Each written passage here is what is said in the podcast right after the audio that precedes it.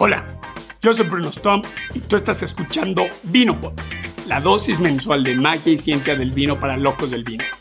En este episodio, mi antiguo jefe, amigo y mentor, Rodrigo Banto, nos habla de lo que es una cooperativa de vino, cómo es el manejo con los socios, la logística interna y externa durante la vendimia y más.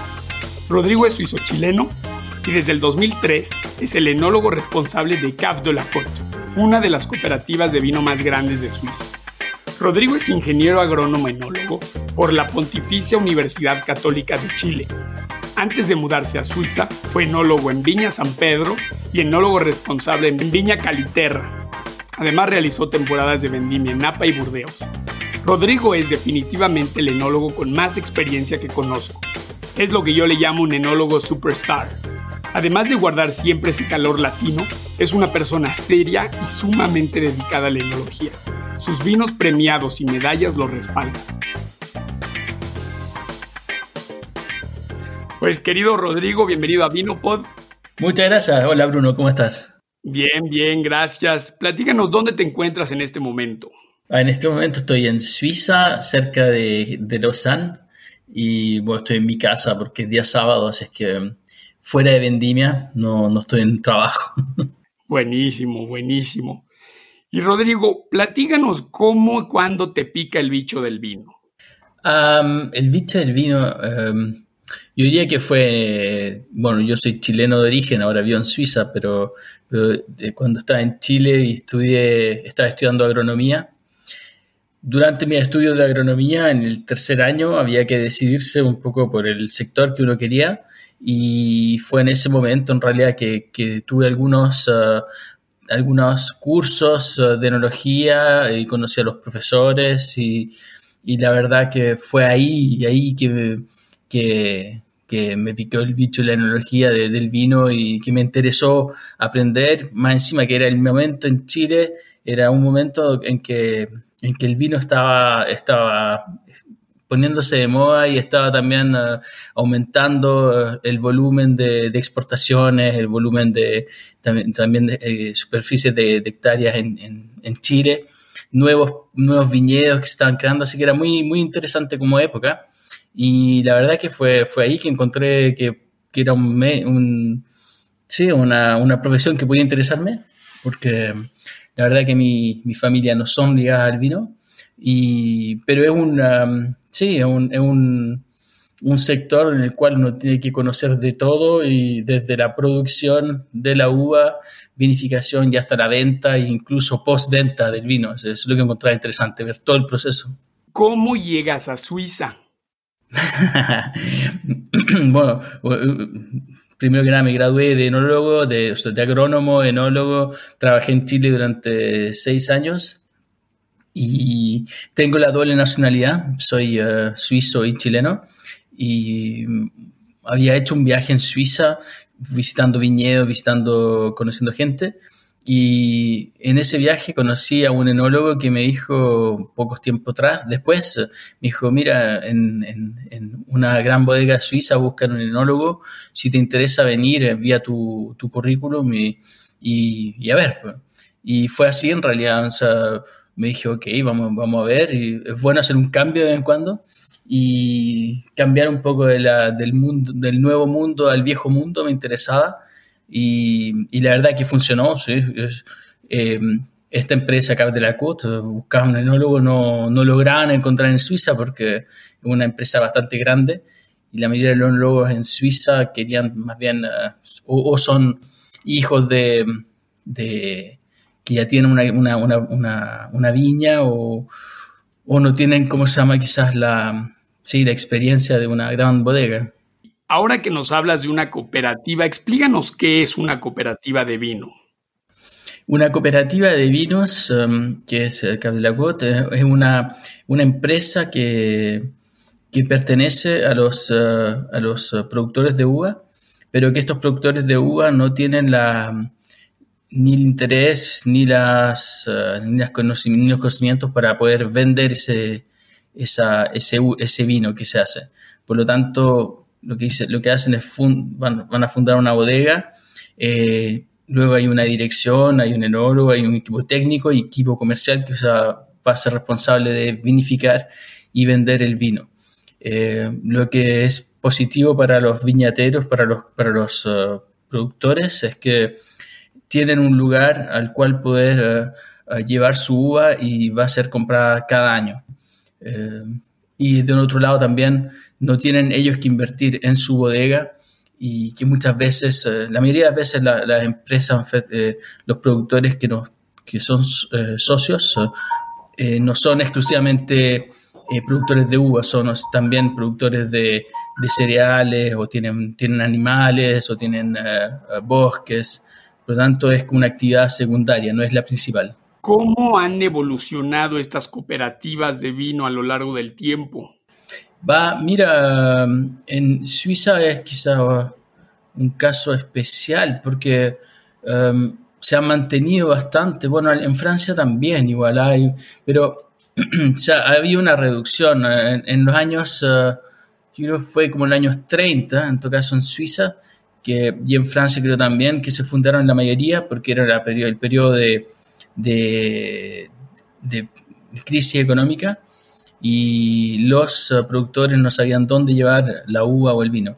En ese momento crearon las cooperativas y hoy en día siguen vigentes. Uh, eh, yo creo que un modelo que es eh, bastante bueno porque es un modelo muy social, pero sí hay una tendencia a, agrandarse las bodegas eh, en, todo el mundo, por lo tanto desaparecen poco a poco, pero, pero mm, sí, en, Suiza por lo menos todavía existen varias y, y, en Francia también. En particular la historia de Cave de la Côte Platícanos un poco, ¿cómo fue? Ah, la fundación fue data de, los años uh, del año 29 para la bodega de, de Morges, que es un pueblo acá cerca de Lausanne. Em, eh, la, la Cave de Nyon fue en el año 33, 1933. Uh, cada bodega tenía, era una sociedad cooperativa para el pueblo y en los años, uh, creo que fue en los años 90, se unieron y, y ahí se creó Cave de la Côte que son las bodegas. Eh, había cuatro bodegas cooperativas en realidad en, en Morges, Saint-Pré, en eh, y Ignon. Y las cuatro se juntaron para hacer una cooperativa más grande de toda esta región de la Côte. La idea es, eh, siempre poder tener un poco más de, de, volumen y también de diversidad para poder proponer a diferentes, diferentes clientes y sobre todo a, la, a las... Ah, a los supermercados, que son los, principales eh, eh, compradores. ¿Cuál es el actual volumen que Cave de la Côte encaba, no sé cómo se diga, y, más o menos cuántas em, hectáreas representa, para darnos una idea? Sí, mira, em, bueno, Suiza son 15.000 hectáreas más o menos de viñedo. Uh, el cantón de Vaud, donde estoy yo, es el segundo más importante con 3.700 hectáreas de viñedo y Cap de la Côte nosotros uh, recibimos uvas de 450 hectáreas. Um, estas 450 hectáreas nos dan uh, cada año entre, entre 4 y 4 millones y medio de, eh, de kilo de uva. Ok, y a nivel varietales, más o menos cuántos varietales representan? Eh, sí, Suiza es una locura porque tiene mucho cepaje. Ahora nosotros, eh, el cepaje principal es el Jasla, que es una uva blanca. es la uva de la región, eh, típica de la región. Tenemos más o menos 50% del cepaje, de este cepaje. Luego, el segundo más importante es Gamay, Pinot Noir y, y y más atrás eh, tenemos muchos otros cepajes. En total cultivamos 33 eh, diferentes cepajes. ¡Wow! Que esto es, como dices tú, es una locura si lo comparamos con los países de alrededor de Suiza, ¿no? En donde, por ejemplo, Alemania tienes mucho menos cepajes, Austria menos cepajes, norte de Italia. Suiza se ha querido diferenciar de esta manera, ¿no? Sí, claro. Ahora, también es, eh, quizás falta un poco de, identidad fuerte. Eh, hay un vino que es de identidad suiza, que es el Chasselas, eh, pero, pero luego como estamos en el centro de Europa y tenemos la, presión de, varios países europeos que quieren vender su, sus vinos en Suiza, sí, hay que tratar de, diferenciarse. Y lo que ha hecho Suiza, que es diferente de muchos otros países, es que eh, se, han plantado, se han plantado cepajes internacionales, pero, pero lo que ha hecho es sobre todo crear nuevos cepajes. Y, es impresionante la cantidad de nuevos cepajes que uno puede encontrar en Suiza y cepajes que nadie conoce, pero que son súper interesantes. Y eso gracias a la, a ¿cómo se llama?, el Centro de, de, de Investigación y Desarrollo que es Agroscope, que, que tienen un, un, sector donde buscan nuevos cepajes interesantes que se adapten al terroir y que sean hoy en día la, el, la investigación va por cepajes que son resistentes a, la, a las enfermedades eh, eh, criptogámicas, eh, es decir, el oidium y el mildew. ¿Qué ejemplo nos podrías dar, por ejemplo, de, de un, un, cepaje reciente con el que ustedes están trabajando y organolépticamente hablando encuentras propiedades interesantes? Mira, y hay uno que, hace, el viernes ayer vi un artículo también sobre Inglaterra, que el viñedo inglés quiere implantarlo, y se llama Divico. Y Divico es una, una cepa tinta, y los padres son Gamaré y Bronner, y es un cepaje resistente justamente al oidio y al, mildiu. Y, y, es un cepaje muy interesante, hace vin, uno hace vinos, uh, sobre todo, um, ¿cómo se llama?, en barrica, con una, una guarda grande, larga de, de, un año y medio, dos años, súper interesante.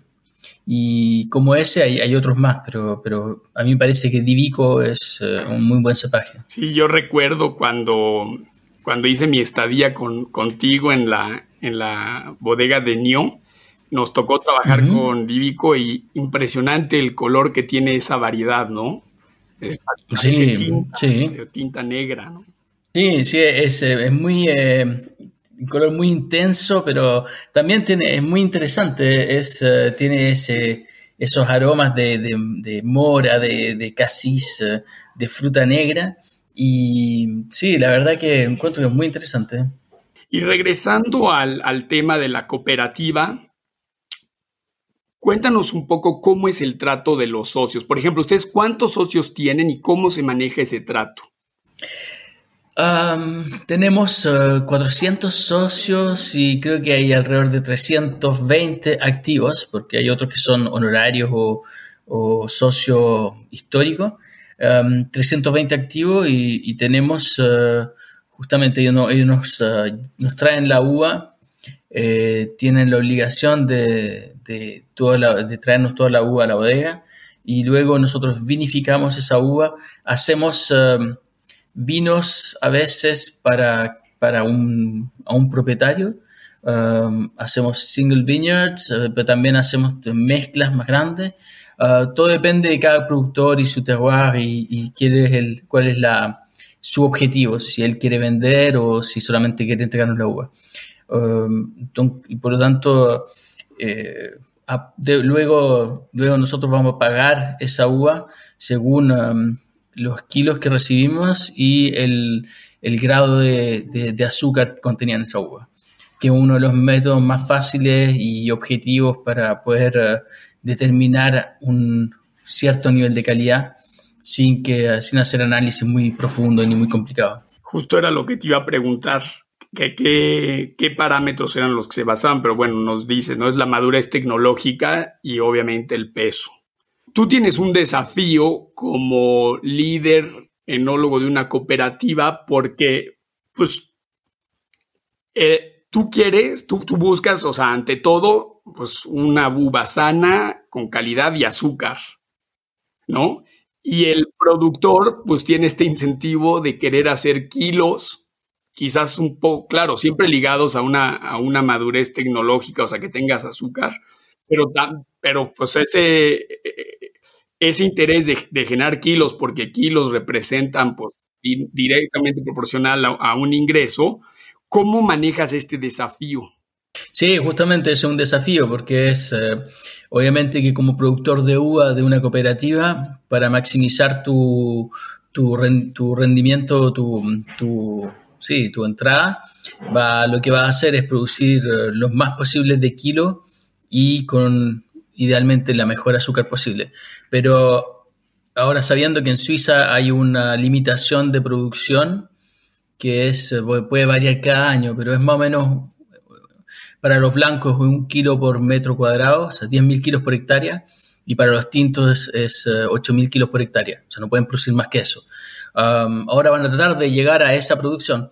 Eh, para ciertos cepajes eh, y ciertos vinos, la verdad que me interesa tener menos producción porque para poder concentrar un poco más uh, los aromas, los, taninos. Y en este caso hacemos, uh, para algunos cepajes, hacemos un incentivo por la calidad y que hablamos primero con el viñado, con el, con el productor y le decimos, mira, si produces uh, 8, entre, entre 6.000 y 8.000 kilos por hectárea, te pagamos un poco más por tu uva. Y y eso es, uh, sí, así logramos también uh, obtener uh, ciertas uvas de mejor, de mejor concentración para vino específico.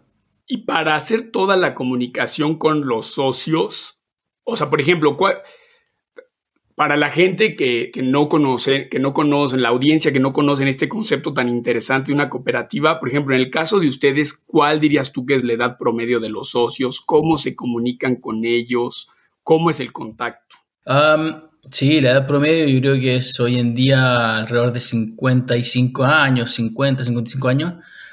hay algunos jóvenes que se, que se lanzan, por, por, suerte, porque es un medio que ha, ha, perdido en atractividad en los últimos tiempos, porque hay mucha competencia y, y los precios obviamente han ido un poco hacia abajo pero hay mucha gente, un, bueno, el vino y la producción de uva eh, para vino es, está la parte, la parte de dinero, pero también está la parte un poco pasión de, de, este, de este medio.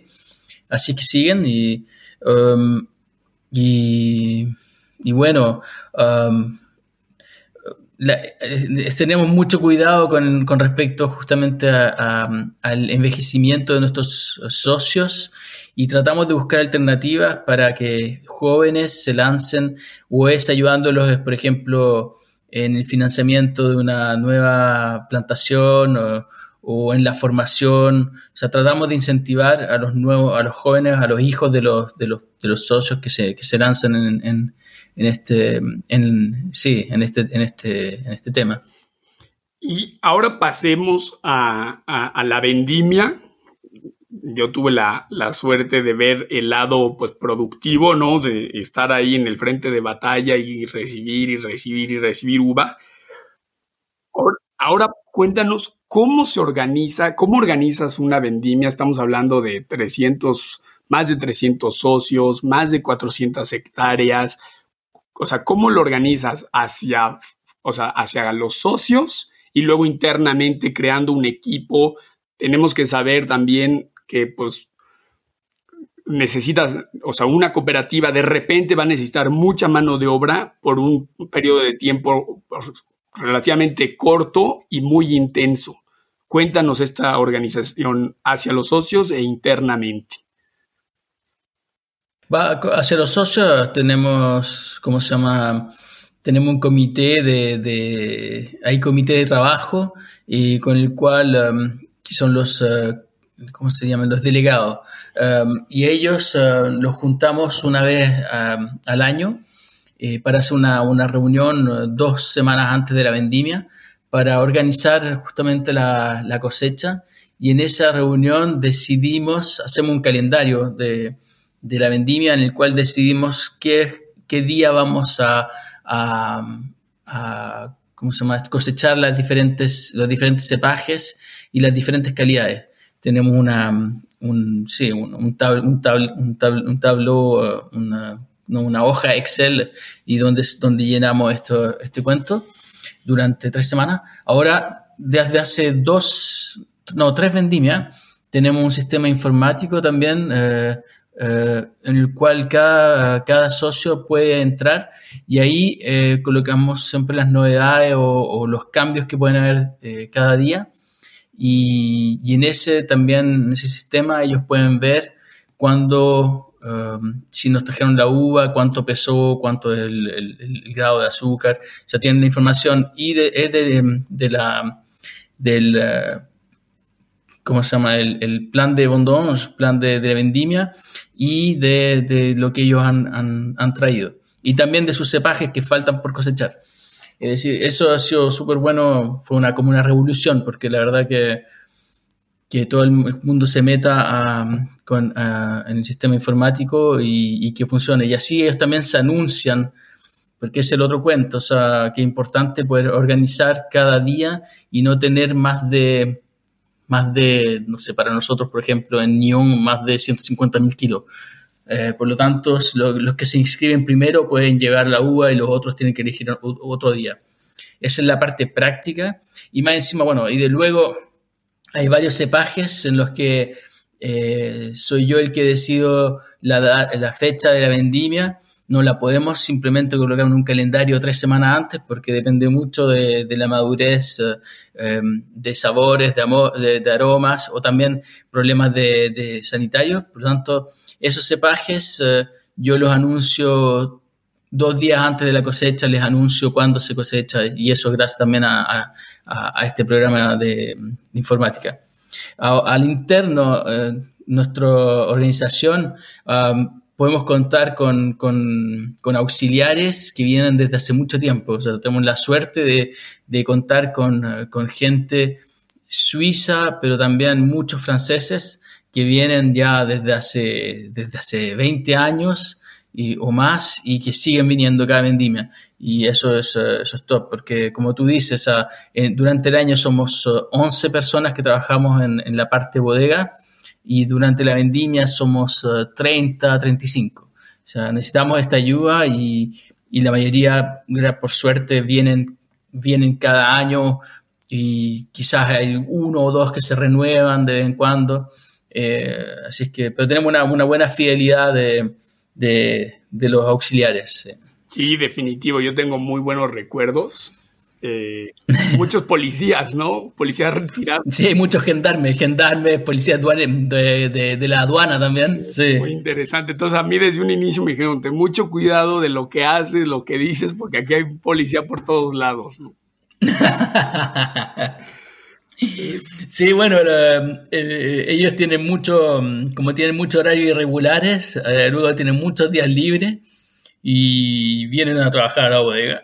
Sí, sí, sí. Y es, es también toda una cuestión logística porque pues hay que preparar de pues, la comida, ¿no? Que normalmente pues, es una persona que hace el catering, un traiteur. Muy, muy interesante. Ah, seguro, ¿no? Y toda una organización, um, uh, toda una organización uh, que hay, que hacer y es, uh, sí, toma, toma tiempo. Um, y como Suiza más encima no, no, es parte de la Unión Europea, es un poco más complicado aún porque, porque en Suiza tú debieras, en, en eh, ¿cómo se llama esto? Contratar. Um, contratar solamente suizos. Y si no encuentras, ahí puedes ir a buscar gente en Europa. Pero entonces es todo un tema administrativo también que es un poco pesado. Pero bueno, al final, al final siempre se logra. Sí, claro, claro. Otra cosa que tiene muy bien Cap de la Côte es que eh, tienen mucha colaboración con pues estos, este sistema educativo de aprendizaje, ¿no? Como, como las técnicas con la Universidad de Changja donde estudié y que tienen muchos practicantes ustedes y gente haciendo pasantías, ¿no? Sí, Sí, bueno, nosotros formamos em, eh, para el aprendizaje de, de, de Cavist. Tenemos cada año, em, o sea, tenemos como el aprendizaje dura tres años, tenemos uno de cada, de cada promoción. Y la verdad que es, sí, es súper bueno, es súper bueno como sistema porque tú formas jóvenes pero que aprenden directamente el, el, trabajo, o sea, tienen la parte, la parte teórica, pero también la parte este, práctica. Y bueno, em, este eh, episodio ya lo queríamos grabar desde hace un par de años. Eh, hay un premio que a mí en especial me, me, dio mucho gusto saber que ustedes recibieron, que fue, ustedes fueron nombrados, si no me equivoco, la, la bodega del año fue de 2019 o, o cuándo fue eso? El 2019, sí. 2019. Platícanos un poco de este premio, porque es un inmenso orgullo, ¿no? Ah, sí, seguro. El premio más eh, alto que puedes recibir en Suiza, que es el, premio a la bodega suiza del año. Y es, eh, es un premio que, es eh, dado según una degustación, es decir, un concurso que el concurso del Gran Premio de Vino Suizo, donde hay más de 3.000 muestras, más de 500 bodegas de vino que envían sus muestras eh, un nivel súper alto y los, eh, el, que gana es en realidad el que tiene los mejores resultados. Eh, hay todo una, un, reglamento, pero, pero para hacerlo más también justo entre bodegas pequeñas y grandes, tienes que tener, hay una, un ratio entre, entre vinos inscritos y vinos que recibieron medalla. Es un primer ratio, luego hay otro más que es cuántos vinos tienes dentro de los seis mejores de cada categoría y, luego cuál estuvo entre los tres mejores. Entonces, sumando esos tres, el que tiene el mejor eh, puntaje es el que gana. Y en el 2019, eh, sí, fuimos Cap de la Côte, recibimos este premio como mejor bodega porque obtuvimos eh, esos mejores ratios de, en las medallas.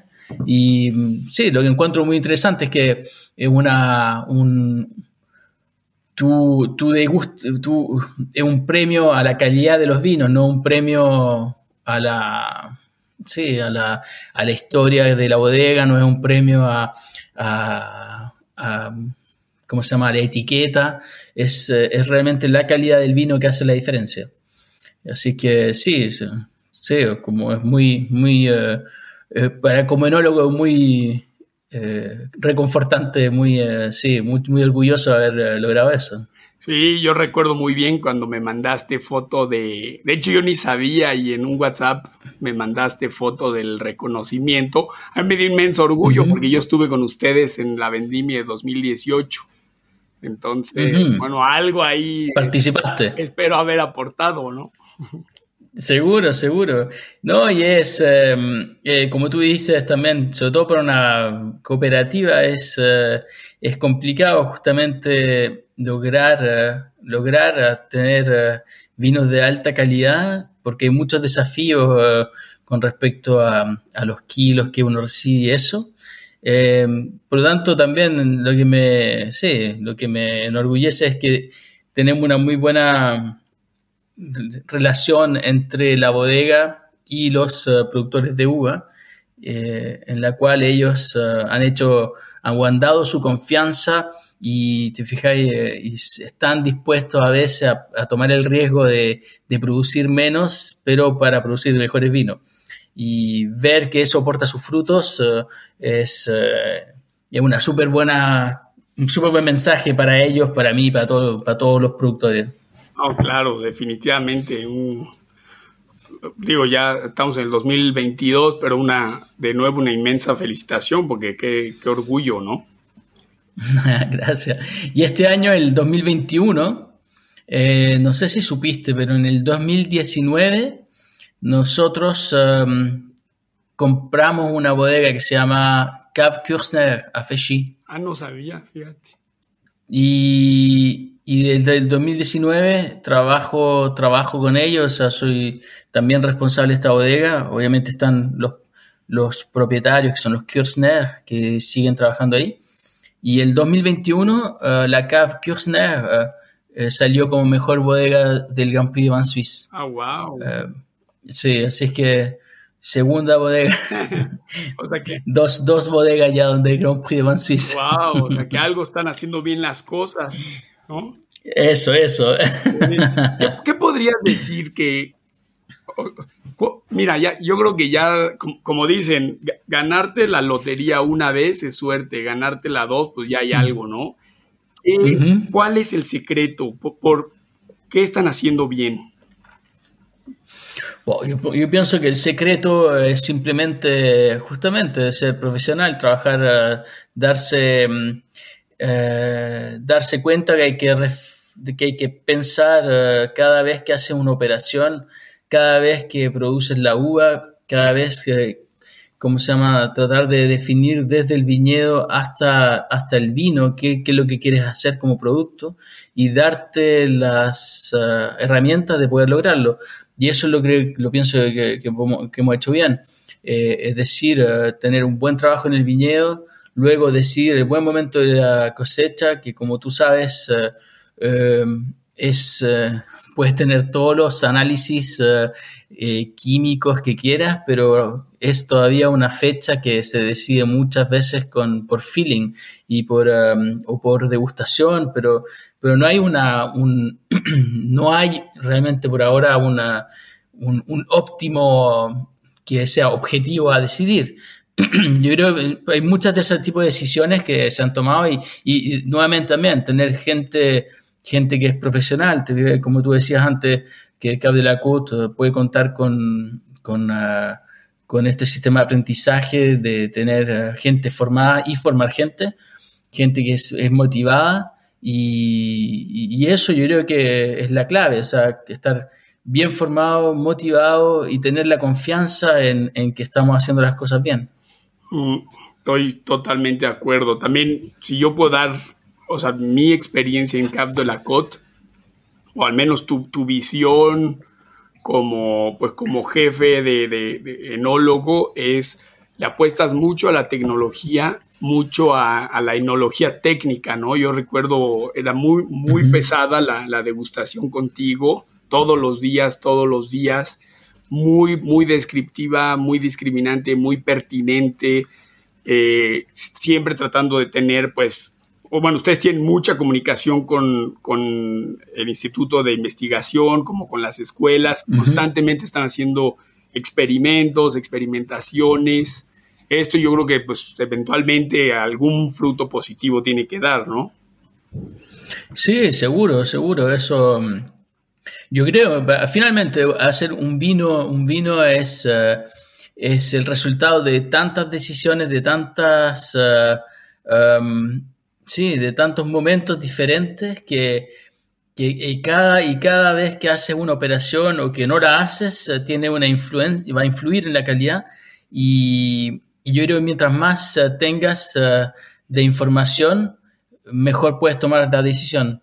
Y justamente tener el contacto con, con los investigadores, poder hacer, poder consultar, poder trabajar con ellos también al interno sí, yo creo que todo eso tiene, tiene, tiene, tiene mucho efecto en los resultados, sí.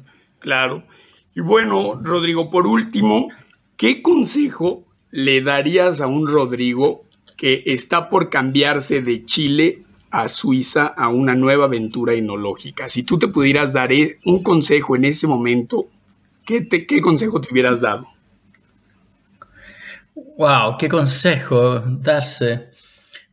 Yo creo que como, como yo creo que es siempre importante de escuchar, de adaptarse y, y no sí, uno trae su bagaje, sus conocimientos, pero hay que aplicarlos a, un nuevo país, una nueva, hay que adaptarse a la, a la, a la forma de pensar de la gente, la forma de trabajar, forma de, de sí, yo creo que es más bien, eh, es más bien, eh, es más bien sí, adaptarse, escuchar mucho a la gente y tomar las decisiones tranquilamente, pero no, no, no tratar de imponer su pensamiento ni, tu idea. Yo creo que todo nace también de una colaboración, no es una sola persona, así es que uh, sí, yo creo que mucho es uh, de escuchar, de conversar de, y de, pensar y de tomar decisiones uh, en conjunto.